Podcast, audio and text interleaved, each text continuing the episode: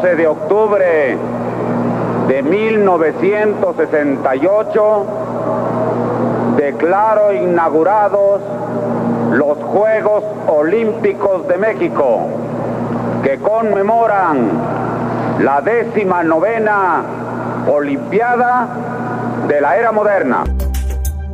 Las Olimpiadas de México 68 son recordadas, aún a más de 50 años de distancia, por los conflictos políticos previos a su realización, por ser los Juegos con mejor participación para nuestro país, por la histórica imagen de Tommy Smith y John Carlos, que levantaron el puño contra el racismo, y también por el encendido del pebetero por Enriqueta Basilio, la primera mujer que cumplió con esa tarea que durante siglos había sido reservada solo a varones.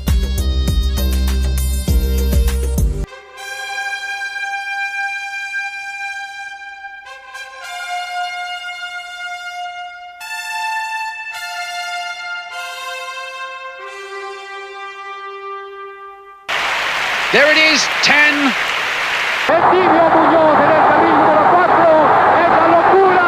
La medalla de oro para México. Y Soraya lo tiene.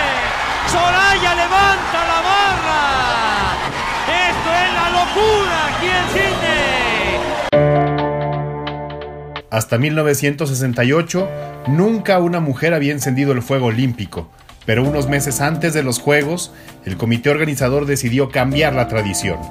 Después de algunas pruebas, el 15 de julio de ese año se anunció oficialmente que el último relevo y el encendido lo haría Enriqueta Basilio.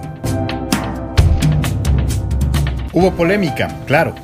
Muchos hombres, destacados deportistas mexicanos, querían iniciar la llama en el Estadio Olímpico Universitario pero Enriqueta Basilio también tenía méritos.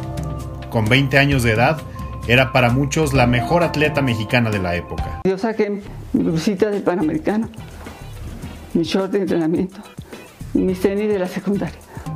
Aunque el comité organizador llamaba a la estrella de la inauguración Enriqueta Basilio, olvidaron entregarle un uniforme para la ceremonia, por lo que la imagen icónica del blanco total del atleta fue idea suya utilizó una camiseta de otra competencia, shorts blancos y los tenis de la secundaria.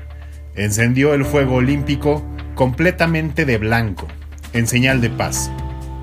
Así lo explicó Enriqueta Basilio para el programa de televisión Mujeres Imprescindibles. Un sueño realizado, que a pesar de que yo soñaba con la Olimpiada, pues jamás, jamás me imaginé que me iba a tocar el, el ser la primera mujer en encender un pedestal olímpico.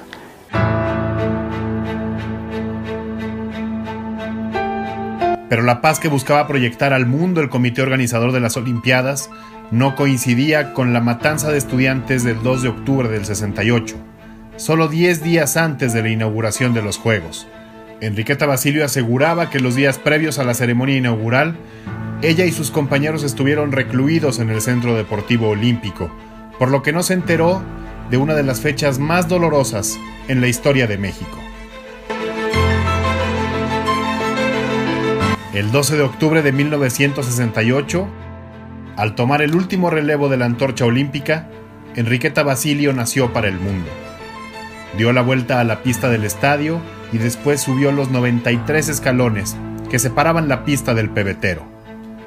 Al llegar a lo más alto de Ciudad Universitaria, encendió la llama de los Juegos, algo que no hizo ninguna mujer antes y que solo se repitió 32 años después, cuando Kathy Freeman dio inicio a Sydney 2000. Hoy, a un año de su fallecimiento, recordamos a Enriqueta Basilio, quien murió el 26 de octubre de 2019.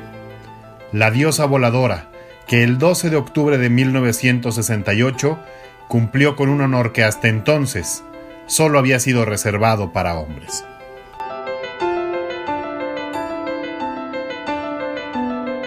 No encendí el fuego olímpico nomás, y encendí en el corazón de las mujeres la lucha por muchas cosas.